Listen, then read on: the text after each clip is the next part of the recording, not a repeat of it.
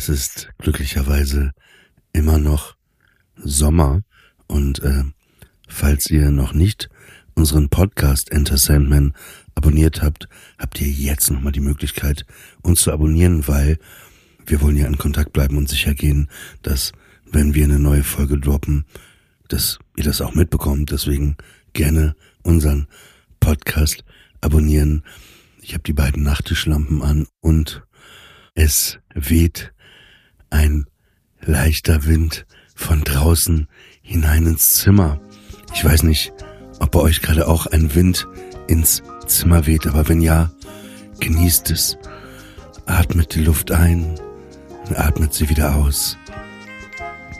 Atmet sie wieder ein und genießt diesen Moment ganz hinten, wo ihr kurz stoppt zu atmen und wieder ausatmen. Du bist müde, kannst nicht schlafen. Wir bringen dich ins Bett. Aus der Ferne hörst du Hafen. Gar nicht so weit weg. Du bist müde, kannst nicht schlafen. Du bist nicht allein. Wir decken dich zu, geben dir die Ruhe. Zur Nacht von uns der Clan. Enter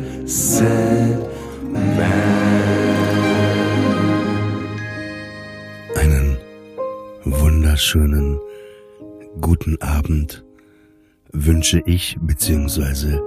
wir euch. Wir wollen euer Kassettenrekorder zur Nacht sein, direkt ganz nah an eurem Ohr. Wir wollen euch zudecken und euch einen Kuss auf die Stirn geben. Und äh, wenn ich sage wir, wie schon gesagt, ich bin nicht alleine, wisst ihr. Heute ist sie wieder zugeschaltet, die gute Seele des Enter Sandman Podcasts, die Schönheit von Pasadena in Kalifornien. Hier ist Hannah Marail. Hallo Hannah. Hallo Oliver Polak. Ich grüße dich. Wo bist du?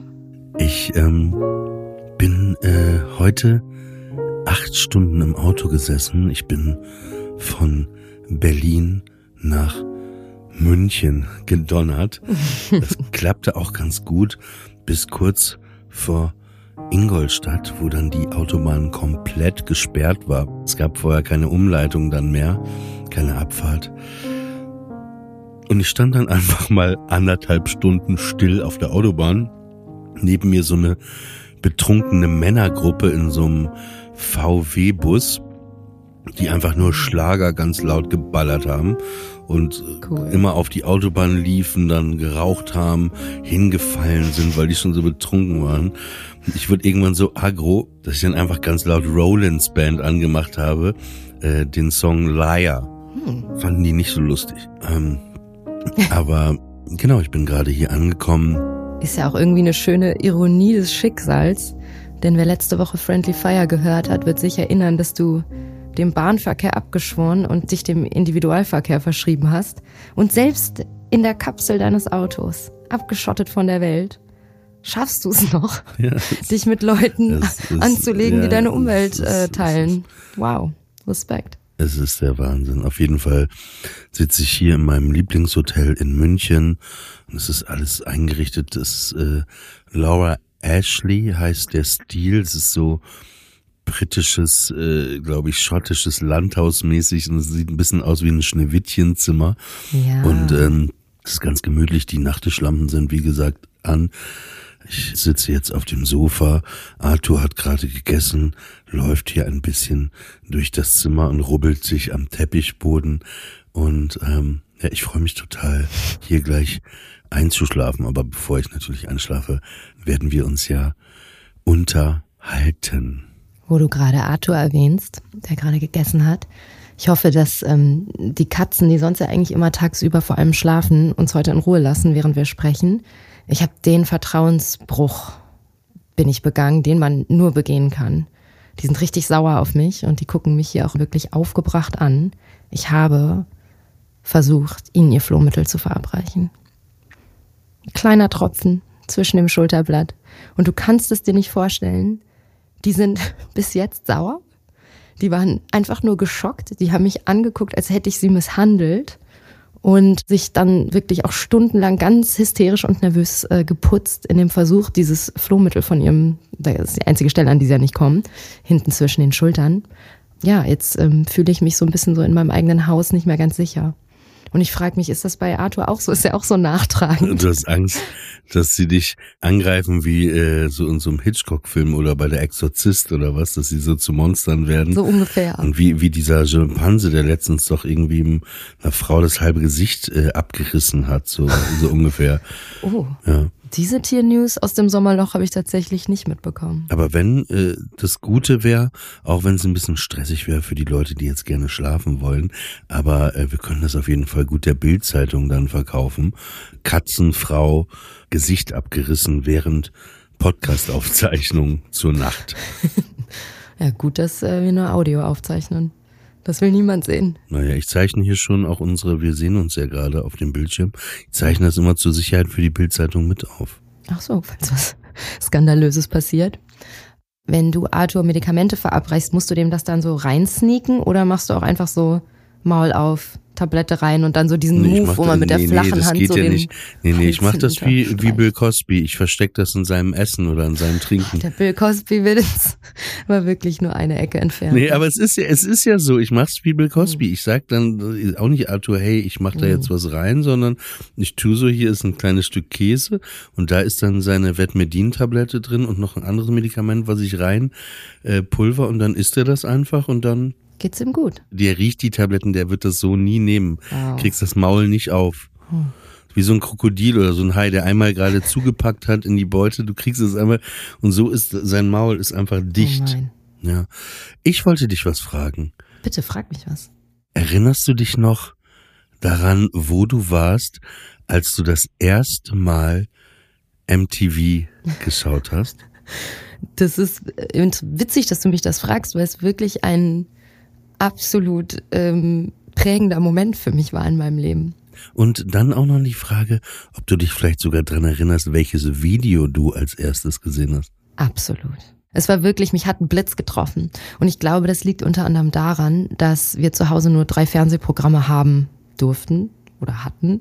Ich glaube, weil Kabel zu der Zeit noch nicht überall verlegt war. Olli. Irgendwann kam ja Kabelfernsehen. So alt bin ich nicht. Es war einfach eine Erziehungsmaßnahme. Das stimmt. Es war einfach, wir sollten einfach nicht so viel Fernsehen gucken, was natürlich den komplett gegenteiligen Effekt hatte, auch so langfristig auf mein Leben gesehen. Ich glaube, in dem Moment, als ich zu Hause ausgezogen bin, habe ich erstmal fünf Tage am Stück Fernsehen geguckt. Aber wir hatten ARD, ZDF und Hessen 3, weil ich aus Marburg komme oder in Marburg aufgewachsen bin. Und da gab es zwar manchmal Chart Attack, aber das war das, war so das Geilste, was ich mir überhaupt vorstellen konnte, weil ich gar keine Vorstellung davon hatte, wie es sein könnte, MTV zu schauen. Weißt du, man konnte ja sogar zu den Kabelprogrammen schalten. Da gab es halt aber keinen Empfang. Man konnte dann so ein bisschen hören und dann war halt so Schnee. Und ich habe dann echt immer versucht, die ganzen Musikvideos zu gucken, ohne das Bild. Ja. Ich weiß noch, ich habe so Hansons Bob habe ich dann zum Beispiel mir immer reingezogen und irgendwelche Chartshows, die auf MTV liefen, ohne auch nur irgendwas sehen zu können. Und ich fand es trotzdem so gut. Aber ich kann mich wirklich an den Moment erinnern. Und zwar war ich sehr gut mit meiner Nachbarin Julia befreundet. Und ähm, wir haben irgendwie immer beieinander abgehangen, aber wir haben auch viel bei ihr abgehangen, was unter anderem damit zu tun hatte, dass sie richtiges Fernsehen hatten. Und ich weiß es noch, da bin ich bei denen zu Hause gewesen und ähm, ins Wohnzimmer gelaufen. Und da lief MTV und da lief All for One, I swear. Und ich konnte nicht mehr. Ich war wirklich, ich war elektrisiert. Ich war vom Blitz getroffen. Es war das schönste, emotionalste Lied, was ich mir überhaupt vorstellen konnte. I swear by the moon and the stars and the sun, I'll be there, I'll be there. Ich, ich ahne schon, du hast diese Frage nur gestellt, damit du wieder singen darfst. right. Naja, du hättest jetzt ja auch äh, die da von den Fanta 4 sagen können, das hätte ich jetzt nicht Gottes gesungen. Stimmt. Aber ich kannte das Lied ja auch schon vorher. Aber das wirklich dann zu sehen mit diesem Bild, mit diesen vier Jungs, alles war so in Sepia getaucht. Ich glaube übrigens, wenn ich jetzt so drüber nachdenke, dass dieses Video in L.A. gedreht wurde, in Downtown. Das wusste ich natürlich äh, damals circa Mitte der 90er nicht. Aber auf jeden Fall hatte das direkt so eine Stimmung transportiert bei mir und ich war wirklich einfach nur geflasht und hooked on Musikvideos von da an. Ja, MTV zu der Zeit und auch diese Art von Musik und so, das hat einen so umarmt, finde ich. Ne? Es war so wie so ein so ein Freund, den man sich immer gewünscht hat. So einfach dieses MTV, weil es so cool war und auch die Musik und, und wie das programmiert war und diese Spartensendungen und damals die ganzen Moderatoren, ne? Steve Blame with MTV News, Sonja Saul hier with MTV News, Christiane Backer, Rebecca de Rivo, äh, Mareike van der Flucht Ja. und Paul King, Ray Cokes, diese ganzen Moderatoren in London, das waren einfach so, die waren an sich Stars, ne? Es waren Ja. so coole Typen, die man so cool fand und die so, die waren aber auch cool, ne? Nicht weil sie da moderiert haben, es waren einfach echt lässige Leute und die waren so wie, wie, wie, wie so Freunde und die waren dann immer da, man hat sich so an die gewöhnt und dann war das einfach so geil, dass man plötzlich irgendwie auch so- es war irgendwie cooler programmiert als, als, als irgendwie früher das Radio, was man dann in Hessen oder so, Hessen 3 oder Radio FFN, NDR 2 oder so, ne? Es war einfach wirklich cooler und, und MTV hat ja auch einfach die Stars gemacht, ne? Und, Total. und wirklich Hits, äh, Hits, so Songs, einfach gesagt, ey, wir spielen das jetzt und danach wurde es Hit. Nimm mir nur mal das Beispiel. Ich glaube nämlich, das war eins der ersten Videos, was ich auch so gesehen habe. Es war so die Anfangszeit von MTV, weil es war ja erst, glaube ich, auch so, dass MTV nur aus London gesendet hat. Äh, äh, genau, und irgendwann kam das ja auch nach Deutschland. Aber als es so aus London sendete, und es war auch Right Set Fred und ich erinnere mich mal dran, dass die bei Ray Cokes dann zu Gast waren und da dann auch live gespielt haben und allein so ein Lied wie I'm Too Sexy, das Wahnsinn. wurde halt durch MTV ein Welthit oder auch auch letztendlich Shinnet O'Connor Ja. Nothing Compares to You, das Lied hat MTV groß Ja. gemacht. Nicht die Radiostation, MTV und dieses markante Video Ja. mit ihrem Gesicht und ihrer kurzer Frisur wie Sigourney Weaver. Das war ja auch bei bei den MTV Music Awards in Amerika war das ja auch dann Video of the Ja. Year. Und ich habe jedes Jahr 92, 93, 94, 95, ich habe immer kurz geschlafen, dann bin ich nachts heimlich ins Wohnzimmer.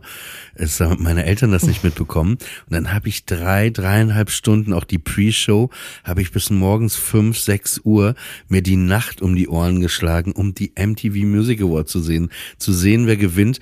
Und dann, ich war, ich bin halt im Unterricht eingeschlafen am nächsten Morgen. Aber das war mein Highlight des Jahres diese MTV Music Awards zu sehen und auch ich weiß mal, da hat das, ich komme gerade nicht auf seinen Namen, wie er richtig heißt von von Wayne's World, der den Garth Ja. spielt. Ich komme nicht auf seinen Namen, der Comedian. Äh, der hatte das moderiert und dann bei der Sch Dana Carvey? ja, genau. Und äh, bei der Show sind dann die Chili Peppers aufgetreten mit Give It Away und Under the Bridge. Da sind Pearl Jam aufgetreten. Und am Ende, da habe ich mich so gefreut. Bei den Awards, äh, da war irgendwie was krasses nominiert, wo alle dachten, das wird jetzt äh, der Hit des Jahres. Aber es ist dann Van Halen, das Video Right Now geworden. Es ist so ein geiles Lied, was mit so einem Klavier anfängt. Dann wird es so ein Rocksong. Aber es ist einfach auch schon so eine tolle Kunstform irgendwie, weil wenn man sich das mal so überlegt, ich glaube, ganz früher waren das halt irgendwie Live-Aufnahmen von, von der Band, wie sie auf einer Bühne steht und dazu wurde dann die Musik gesingt. Und irgendwann ist man auf die Idee gekommen, man könnte irgendwie vielleicht auch kleine Geschichten erzählen oder Emotionen transportieren oder witzig sein. Und ich finde, irgendwie sind das ja wirklich wie so Kurzfilme, die einfach nochmal so einen ganz besonderen Mehrwert schaffen zur Musik. Und das sind ja auch so Dinge, die sich einem so krass ins Gedächtnis brennen. Gerade alles, was man so als Kind oder als jugendliche Person irgendwie früher gehört hat und gesehen hat. Ja, hab die Chartsendungen auch immer samstags und Sonntag die Top 20 geschaut. Man wollte wissen und weil das und dann gab's immer die Sendung, die habe ich geliebt mit den neuen Videos. Ne? Die war so eine halbe Stunde, wo die neuen Clips der Woche vorgestellt wurden und dann hat man sich mal gefreut, auch dann so das neue Simply Red Video oder so. Ich hab- ja, ich fand's, Simply ich habe legendary. Ich, ich war auf dem Konzert letzten No- November. Ich, ich, also, I love Simply Red. Aber das ist wirklich, das fehlt mir manchmal. Das ist, YouTube ist natürlich geil. Du kannst alles sofort schnell angucken. Aber dieses, ich erinnere mich auch, egal wo man eben war, wie der Freund, der da war, wenn ich im, im Winterurlaub war, in, äh, in, in Tirol und dann ist man in sein Zimmer gegangen, macht den Fernseher an, bevor man dann zum Abendessen mit den Eltern ging, machst den Fernseher an, läuft der Wham! Last Christmas.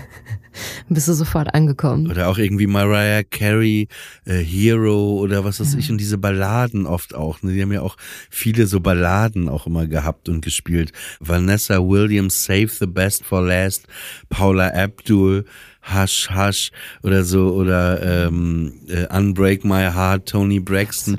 Das sind ja alles oder End of the Road, Boys to Man waren ja auch immer viele viele Filme, die dann so den Main-Song hatten. Ne? Also wie Bodyguard ja auch. Ja, ja, Gibt's und einen genau. besseren Äh, Film-Soundtrack. Wahnsinn. I Have Nothing, das Video, ja, ja, ja, Ja. Ich liebe den Film Bodyguard mit Whitney Houston. Auch der Soundtrack, der war, es waren sechs Songs. Absoluter Wahnsinn. Aber was ich dich eigentlich noch fragen wollte, weil ich meine, du hast ja eine ganz besondere persönliche Verbindung zum Musikfernsehen. Ne? Und ich weiß natürlich, dass du bei Viva gearbeitet hast und dass du mit Stefan Raab auch zusammen dort gearbeitet hast.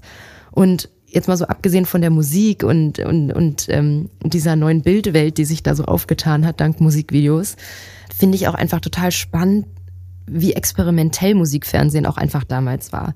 Also es gibt's ja auch einfach inzwischen im Fernsehen gar nicht mehr. Das war ja teilweise so gaga und überdreht und einfach wahnsinnig und auch irgendwie anarchistisch. Das hat einfach Spaß gemacht auf einem Level, wie man es jetzt, weiß ich nicht, ob man das vielleicht auf TikTok oder so findet. Aber ich habe neulich zum Beispiel auf YouTube bin ich ähm, über U3000 gestolpert mit Christoph Schlingensief. Das ist diese ähm, MTV-Sendung, die er, glaube ich, 2000, 2001 gemacht hat auf MTV. In so einer U-Bahn, ne? In U-Bahn-Station. Ja, da fährt er in der U7 in Berlin, fährt er ähm, und jeder Bahnwaggon hat irgendwie so ein ist irgendwie so geschmückt und er rennt zwischen den Bahnabteilen hin und her und interviewt Leute und ist halt wirklich so eine ultimative Chaos und Gesellschaftskritik und einfach so wirklich einfach so krass überdreht. Und ich habe das angeguckt und das war wirklich so wie so ein Strudel, in den man da so reingezogen wurde. Und ich war richtig excited, als ich das gesehen habe und das ist halt einfach mal 23 Jahre alt. Und ähm, ich habe das tatsächlich früher nicht richtig auf dem Schirm gehabt, aber das jetzt wieder zu gucken, hat natürlich einerseits irgendwie so eine Nostalgie ausgelöst, ne, so was so die Ästhetik des Ganzen angeht und eben, dass es, dass Dinge auf so einem experimentellen Level irgendwie stattfinden konnten innerhalb dieses Mediums. Aber es war auch einfach inhaltlich so, so gut.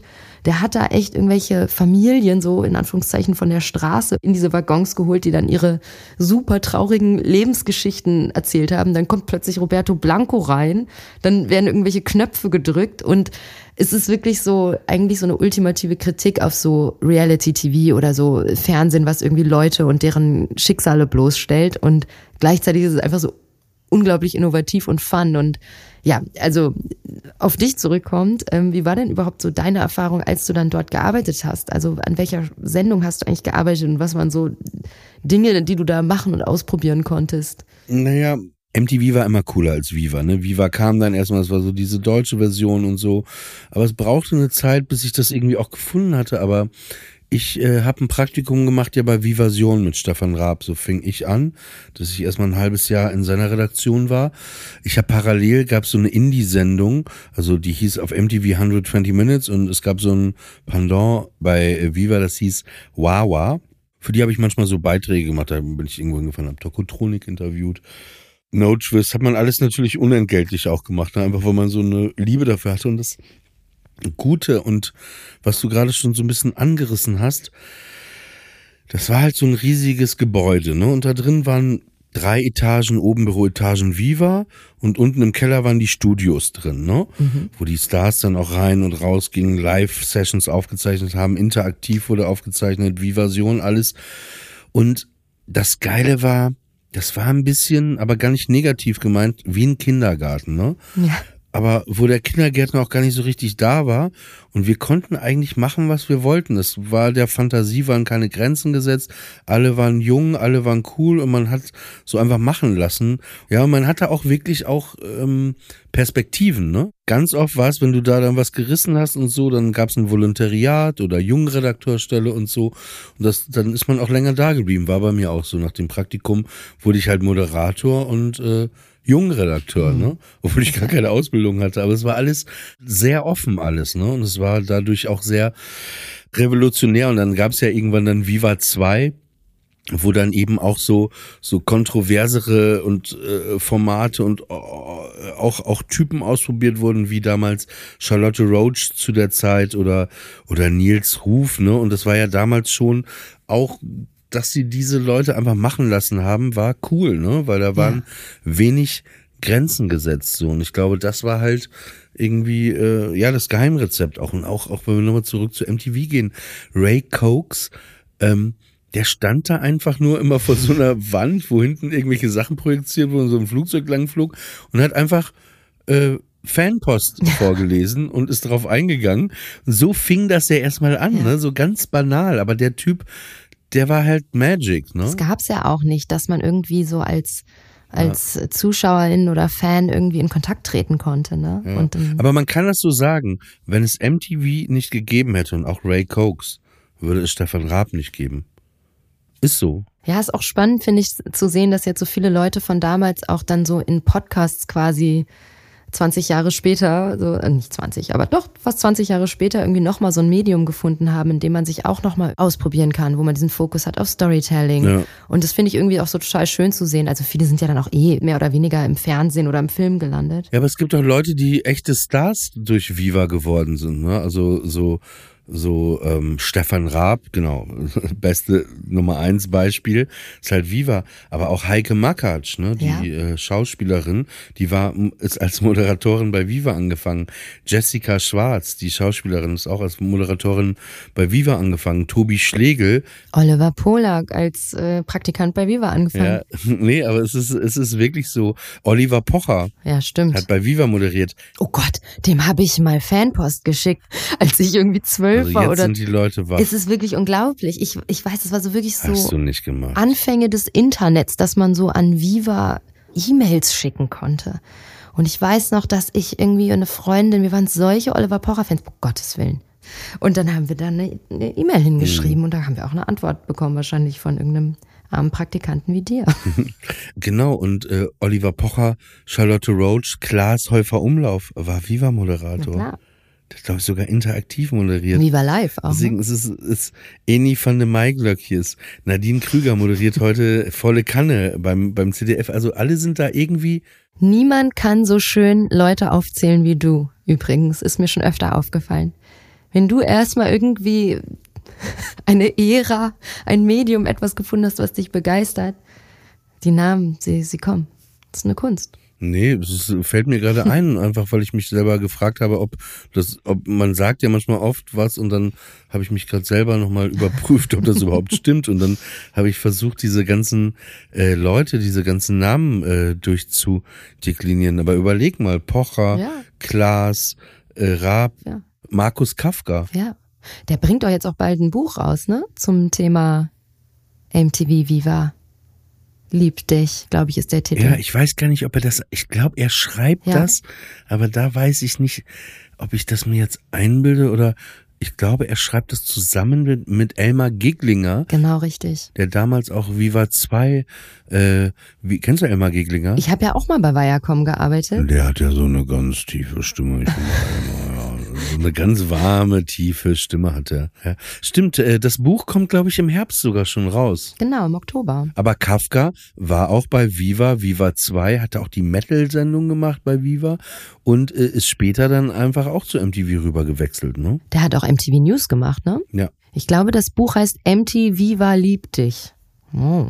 30 Jahre deutsche Musikgeschichte von den 90er Jahren bis zum Jahr 2010. Ja. Da war dann alles vorbei. Aber vielleicht, um, um das Thema vielleicht abzuschließen, welcher Videoclip so aus deiner Erinnerung, wenn du jetzt so, man hat ja manchmal so Lieblingsvideoclips, welcher war so dein, nicht unbedingt Lieblingssong, aber auch so gerade, es ging ja um die Clips auch, ne? Mhm. Gibt's einen Videoclip, wo du sagst im Nachhinein, ey, das habe ich so geliebt?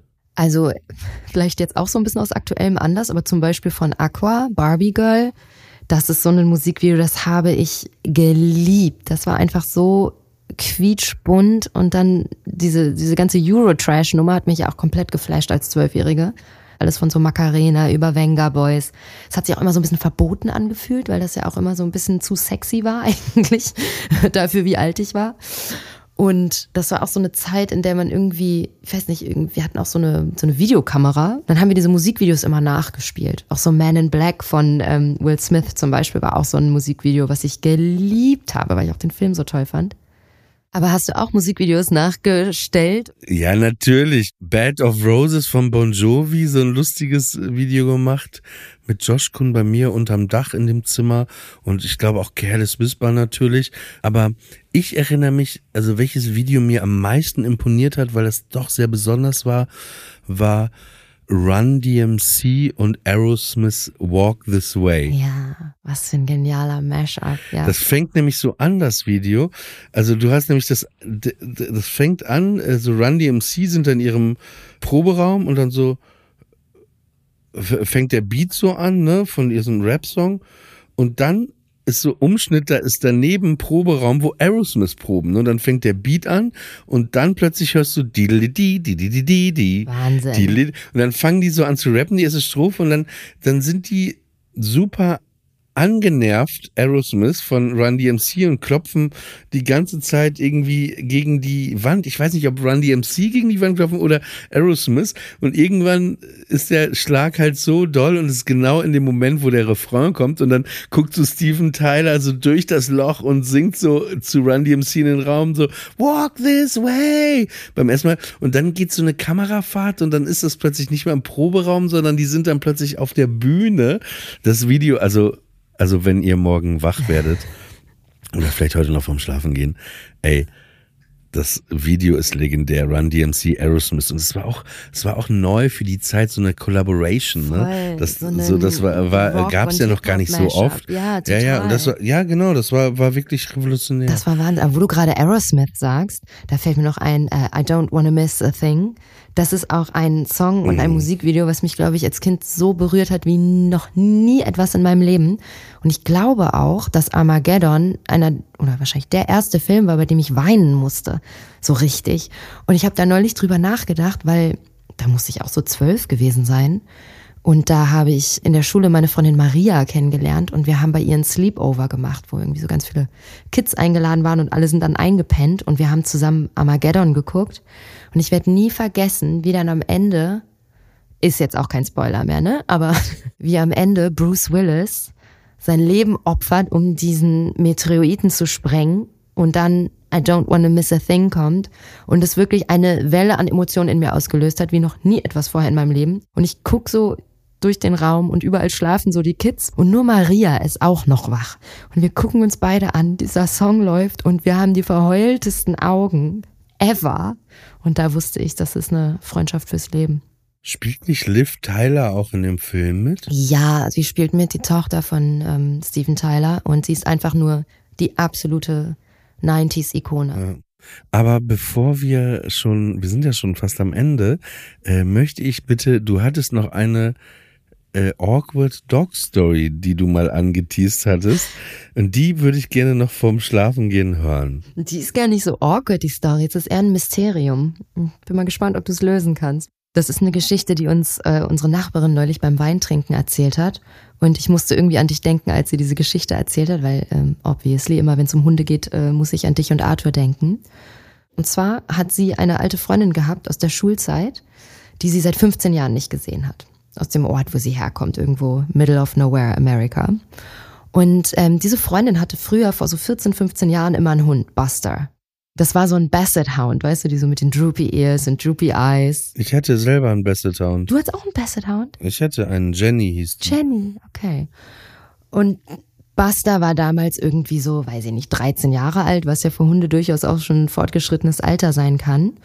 Und ja, irgendwie war sie jetzt mal wieder in ihrer Heimatstadt zu Besuch und wollte dann ihre alte Freundin von damals treffen, was jetzt einfach schon 15 Jahre her war. Die haben sich einfach jahrelang nicht gesehen. Und dann haben die sich also verabredet, diese zwei Frauen. Die haben dann so ein Stoppschild vereinbart, an dem sie sich früher als Teenager auch schon immer getroffen haben. Und sie läuft quasi dann auf dieses Schild zu. Und ihre Freundin biegt um die Ecke mit Buster.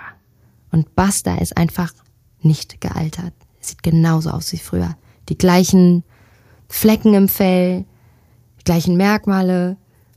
Sieht aber, wenn überhaupt, eher jünger aus als älter. Und sie denkt, hey, es kann doch nicht sein, der Hund ist doch nicht 30 Jahre alt. Was ist passiert, Olli? Was ist passiert? Die hat sich einfach exakt denselben Hund nochmal gekauft. Nein? Darfst noch mal raten. Der Hund ist 30 Jahre alt. Nein? Letzte Chance, Olli. Sie hat, sie hat ihn geklont. Sie hat den Scheißhund geklont. Ja. Und ehrlich gesagt, ich dachte, wir wären damals bei Dolly, dem Klonschaf, irgendwie stehen geblieben. Mir war das nicht bewusst. Weißt du das, dass Leute ihre Hunde klonen können? Ja, ich weiß das und ich wollte, bevor Arthur die Eier abgenommen wurden, das auch noch versuchen, aber ich hab's zu spät erst geschnallt, dass das geht. Was hat es denn mit Arthurs Eiern zu tun? Kannst du nicht einfach so ein Haar von Arthur nehmen? Ist es so? Also wenn du quasi Arthurs Sperma irgendwie sammeln würdest, dann könntest du natürlich Arthurs Kind zeugen lassen, indem du sein Sperma mit der Eizelle von einem anderen Hund verbindest und dann das ein, eine Hündin austragen lässt. Aber beim Klon hast du ja 100% die DNA von dem Ursprungslebewesen ich kenne mich jetzt mit den genauen Technicalities jetzt auch nicht aus, aber du brauchst dafür Ey, einfach nur irgendeine Zelle deines Körpers, weil jede Zelle in deinem Körper hat ja im Kern das komplette genetische Material. Also ich weiß auf jeden Fall, wer heute noch nicht schlafen geht nach dem Podcast, sondern noch sich damit so auseinandersetzt. Ja, total. Ich bin das gut. Dass ja, pass auf. Die Nachbarin hat dann nämlich erzählt, dass ähm, ihre Freundin von damals ist wohl sehr wohlhabend, weil so ganz günstig ist es nicht. Es kostet wohl so um die 50.000 Dollar sein Tier klonen zu lassen. Und das Erste ist, die hatte dann zwischenzeitlich sogar wohl auch Bedenken, ob sie es wirklich machen soll, weil ich meine, ganz ehrlich, es gibt halt auch im Tierheim unglaublich viele Tiere und Hunde, die irgendwie ein Zuhause suchen und nur weil du deinen Hund genetisch äh, quasi kopierst, heißt das ja nicht, dass der auch genauso ist. Kann ja sein, dass der, der Klon von deinem Hund ein absoluter Psycho ist oder vielleicht irgendwelche genetischen Defekte hat, was ja beim Klonen auch immer passieren kann. Und wie war es bei der? Ja, bei der war es so, dass sie dann bei dieser Firma angerufen hat und die haben gesagt, pass auf, wir haben neun Embryonen herangezüchtet, weil man weiß ja auch nicht, wie viele es dann wirklich schaffen. Ne? Kann ja auch sein, dass ein paar davon irgendwie, wie gesagt, genetische Defekte haben, irgendwelche Mutationen, weshalb die sich dann nicht weiterentwickeln. Und die haben neun gesunde Embryonen von Basta geschaffen. Und weil die Frau so an ihrem Hund hing, wie ich weiß nicht, wie man an seinem Tier hängen kann, aber diese Frau hat wirklich massiv an diesem Tier gehangen, hat alle neun Buster-Klone mit nach Hause genommen. Und ich habe ein Foto gesehen. Das heißt, sie wohnt mit neun mhm. Basset Hounds ja. zu Hause. Und die sind alle, sehen identisch aus. Identisch. Und nicht nur so, wie Hunde von der gleichen Rasse irgendwie ähnlich oder gleich aussehen für Leute, die sich nicht auskennen. Sondern identisch. Wenn die einen weißen Fleck irgendwo haben, hat jeder den weißen Fleck. Der weiße Fleck bei allen neun. Und ich habe ein Foto gesehen von diesen neun Buster-Klonen und ich habe mich totgelacht. Ich konnte das wirklich nicht glauben und habe mich dann da irgendwie so ein bisschen reingelesen. Und ja, es gibt halt eben diese Firmen, die das anbieten. Die sammeln dann irgendwelche Zellen von deinem Tier und kultivieren dann daraus irgendwie einen Zellhaufen, der dann zu dem Embryo äh, wird, rangezüchtet wird. Das wird dann in einen Hosthund oder in einen, weiß ich gar nicht, wie man es nennt, ob das auch dann eine, wie so eine Leihmutterschaft ist, wird dann ausgetragen, aber es ist dann komplett ein Hund.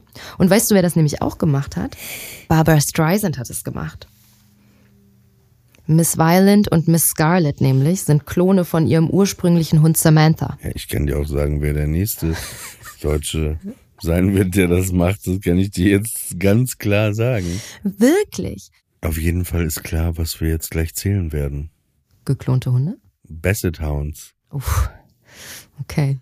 Noch nie wird das Zählen so gut gepasst haben wie heute. Ich würde sagen, it's time to count.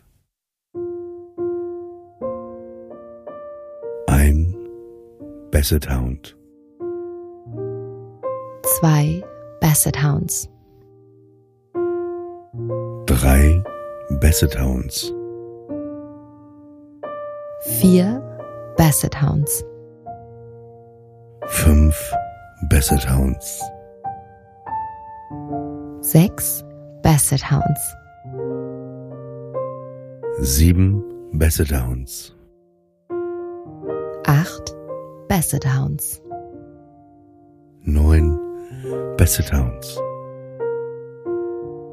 Zehn Basset Hounds. Elf Basset Hounds.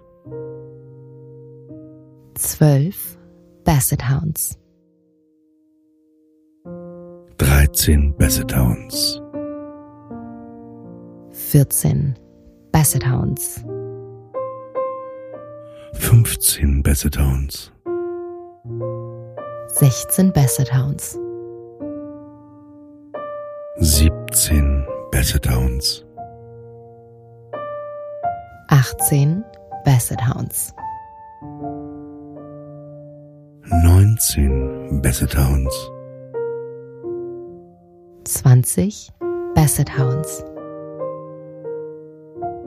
21 Basset Hounds. 22 Basset Hounds. 23 Basset Hounds. 24 Basset Hounds. 25 Basset Hounds. 26 Basset Hounds. 27 Basset Hounds. 28 Basset Hounds. 29 Basset Hounds. 30 Basset Hounds. 31 Basset Hounds. 32 Basset Hounds. 33 Basset Hounds. 34 Basset Hounds. 35 Basset Hounds. 36 Basset Hounds. 37 Basset Hounds.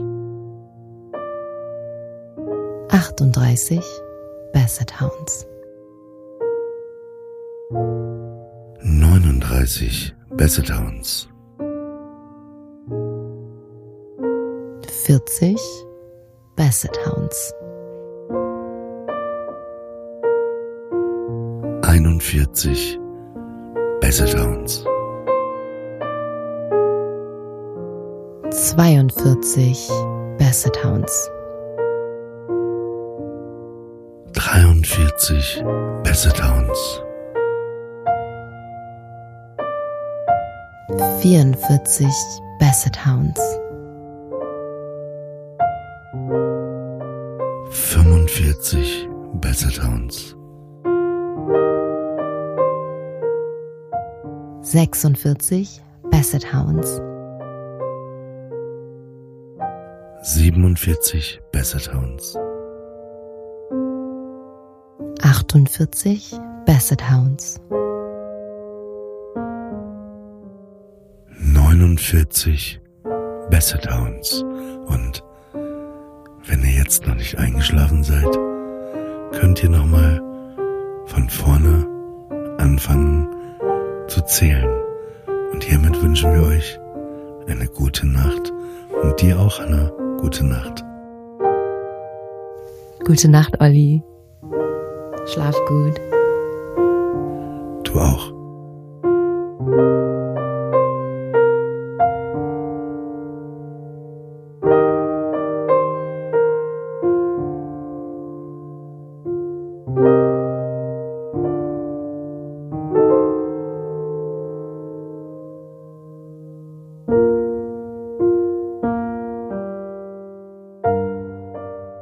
Enter Sandman ist eine Studio Bummens Produktion. Executive Producer Tobias Baukage. Produktion Anna Marail.